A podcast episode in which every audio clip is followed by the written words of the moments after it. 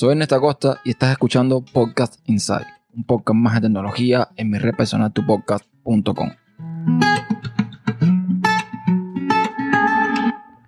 Bienvenido a un episodio de Podcast Inside. Quiero hablar de dos temas hoy que he escuchado en algunos podcasts y quisiera de alguna forma responder. Primero, acerca del diseño de los iPods de Apple y el hecho de que se, digamos, tengan una vida útil de dos años más o menos.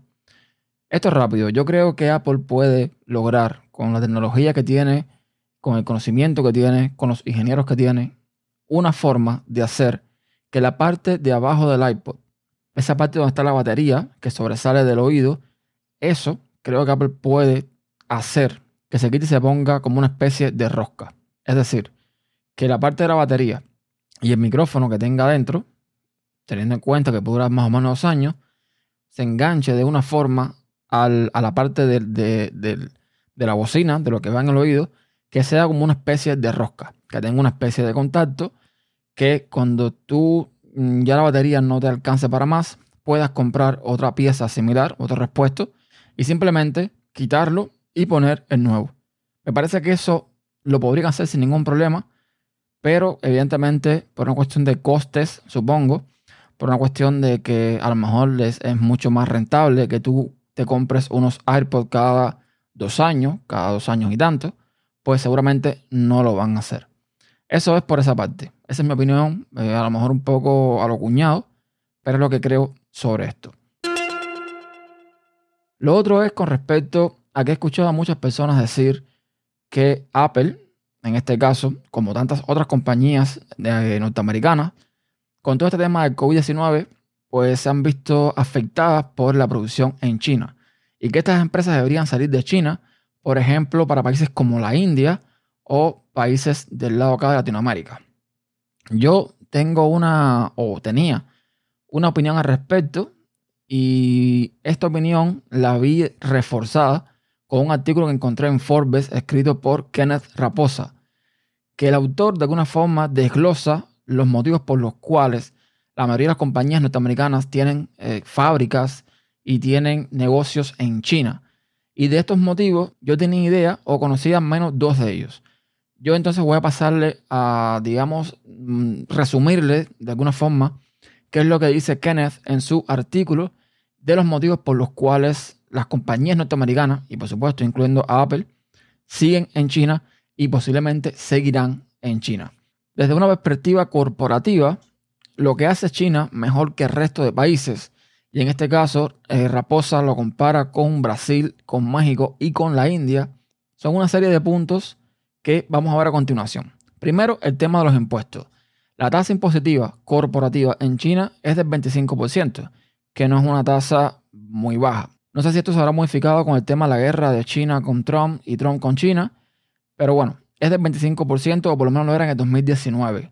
Si lo comparamos con la India, que es del 35%, con Brasil, que es del 34%, y con México, que es del 30%, bueno, de buena primera China es al menos un 5% más barato que el resto. Y bueno, el 5% no será el factor decisivo, a lo mejor para decidir si establecer una fábrica en China, pero hay otras cuestiones. Por ejemplo, y esto es algo que yo ya era, era de los puntos que, que tenía bien claro, es la mano de obra. China es un país comunista, por lo que uno esperaría que tuviesen derechos laborales. Si bien los derechos laborales ahora son más estrictos que hace cinco años y los salarios están aumentando, normalmente los salarios en China siguen siendo más baratos que los de Brasil y los de México. En términos de derechos laborales, China ocupa el puesto número 5 en una escala de 1 a 5, como uno de los peores países del mundo para los trabajadores según la Confederación Sindical Internacional. India es igual de mala, lo que significa que es un lugar donde las empresas pueden explotar mucho más fácilmente a los trabajadores. En el caso de México, en la escala de 1 al 5 están en un 4 y Brasil en un 3, pues tiene algunas de las leyes laborales más estrictas. Los fuertes derechos laborales que favorecen a los sindicatos tienden a ser poco atractivos para el capital global, en busca de insumos baratos y poco drama. China tiene protecciones laborales relativamente débiles por un lado y un grupo diverso de talentos por el otro desde trabajadores de fábricas de costura hasta científicos y otros operadores avanzados de máquinas, herramientas de alta tecnología. Hay cientos de miles de ellos y ningún país tiene esto. Además, aunque en India tiene una situación laboral similar en términos de derechos y tamaño, el gobierno decidió hace mucho tiempo centrarse en ser un desarrollador de software y exportador de servicios de IT, o sea, de tecnología. China es conocido también por producir de todo. Si necesitas un flotador para la piscina, China puede hacer eso. Es decir, que en China puedes construir o fabricar de todo. En la India también el gobierno cambia cada pocos años y recientemente unificó su código tributario entre estados. China no tiene ninguno de estos problemas. La continuidad facilita la vida de las empresas, que es un dolor de cabeza menos para ellas. En Estados Unidos no vas a encontrar una fuerza laboral con tanta mano de obra capacitada como en China. Y muchísimo menos vas a encontrar personas que trabajen a ritmos de los chinos por la misma cantidad de dinero. Eso es un hecho. Y eso también lo sabe hasta Trump. Otro factor importante en el tema de China es la logística. Hay diversos costos ocultos involucrados en hacer negocios en cualquier país y se pueden evitar algunos impuestos. Pero países como Brasil, por ejemplo, tienen impuestos ocultos que son difíciles de saltar. Una simple cuenta de teléfono celular corporativo, dice el autor, se graba casi tanto como la tasa de impuesto corporativo. O sea que es bastante caro. Además del costo del impuesto, existe un costo logístico de mover bienes de un estado a otro, de un país a otro. Brasil es conocido por ser un desastre logístico. Tiene quizás tres puertos decentes. China domina en esto también. Sus puertos marítimos son de clase mundial y no hay nada como ellos en América Latina o en la India. Los puertos de México están gobernados por carteles, como dijo recientemente el presidente de México, Andrés Manuel López Obrador. Y la India podría ser una buena solución por su ubicación, pero su infraestructura portuaria no está cerca de la de China, por lo que los costos logísticos podrían ser más altos dependiendo del producto y del destino. Luego, por supuesto, está la corrupción y la delincuencia que hacen que hacer negocio en estos países sea muchísimo más complicado. Y China es corrupta, sí, pero no es tan corrupta como cualquier otro mercado emergente importante. Según el índice de percepción de la corrupción de transparencia internacional de 2018, China ocupa el puesto 87 de 180 naciones. La India es mejor con el puesto 78, pero Brasil ocupa el puesto 105 y México el 138, con lo cual es terrible. Más corrupción a menudo significa que las empresas tienen que enfrentar sobornos y otras tácticas fuertes por parte de los políticos y reguladores para hacer negocio. La percepción de corrupción en China no es genial, pero el crimen, comparado con el resto de los países, es bastante bajo. El crimen no es tan desenfrenado en China como en otros mercados emergentes. India, México y Brasil son mucho más peligrosos.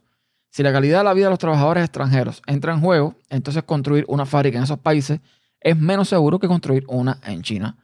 Invertir en operaciones en Río Janeiro puede ser muy atractivo, pero Río es una de las ciudades más peligrosas del mundo, lo cual es un factor por el que las compañías no lo consideran. Otro tema a tratar es el aire. Sí, el aire. De las 10 ciudades más contaminadas del mundo, 9 de ellas están en la India.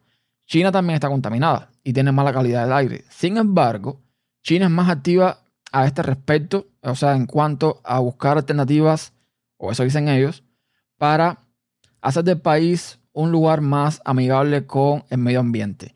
Dice que han invertido en trenes de alta velocidad que funcionan eh, de forma eléctrica y son los mayores productores de vehículos eléctricos. El gobierno está eh, grabando a los productores de carbón y servicios públicos tratando de reducir los combustibles fósiles. Tienen un largo camino por recorrer, pero todo esto crea oportunidades para las empresas estadounidenses que desean servir al mercado chino. Brasil también es un buen ejemplo de esto. Brasil es uno de los productores de combustibles más limpios del mundo gracias a su red de energía hidroeléctrica. Fuera de Río y de Sao Paulo, la mayoría de las ciudades en Brasil tienen calidad de aire bastante buena, o sea, de un aire bastante limpio. Pero la electricidad en Brasil, a pesar de su suministro gratuito de agua, no es barato. Entonces entramos en el tema de los menores costos de energía. O sea, las empresas se van a preocupar mucho por el tema de la electricidad, además de los impuestos que se ponen, por ejemplo, en Brasil. Y China en ese sentido, pues sale mejor, porque el costo del kilovatio por hora es a 0.08 dólares. Según el autor, esto no se debe a la enorme planta de energía de la presa de las Tres Gargantas en Yansen, sino a que eh, posiblemente el gobierno subsidia todo esto. Entonces, teniendo en cuenta la mano de obra abundante, desde sindicatos calificados a no calificados, desde las políticas estables de la dictadura, desde la logística de clase mundial y un lugar más seguro para hacer negocio, pues China sigue siendo el día de hoy uno de los países más atractivos para que las empresas estadounidenses, y imagino que otras partes del mundo, pues tengan sus negocios allí, o por lo menos su fábrica.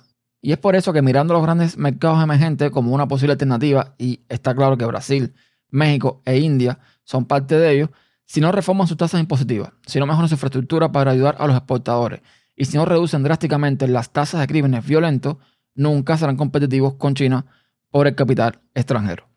Y esto es básicamente el motivo por el cual yo ya dudaba, y por lo visto los analistas y las personas que saben dudan mucho, que eh, Apple y otras tantas compañías salgan de China. Yo estaba viendo un enlace no hace mucho donde organizan una serie de compañías por orden alfabético y en esta lista simplemente ordenan las más, digamos, las más rimbombantes, ¿no? las que más suenan.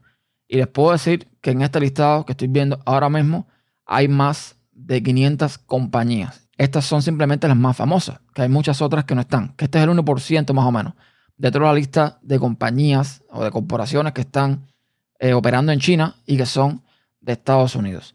Entonces, estos son los motivos por los cuales la mayoría de los países, y sobre todo Estados Unidos, seguirá usando China a pesar de los aranceles, a pesar de toda esta guerra comercial que Trump se está empeñando en crear con el gobierno de China.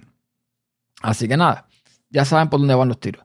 Gracias por escuchar. Ya saben que todos los comentarios los pueden dejar en tu podcast.com barra podcast Hasta la próxima.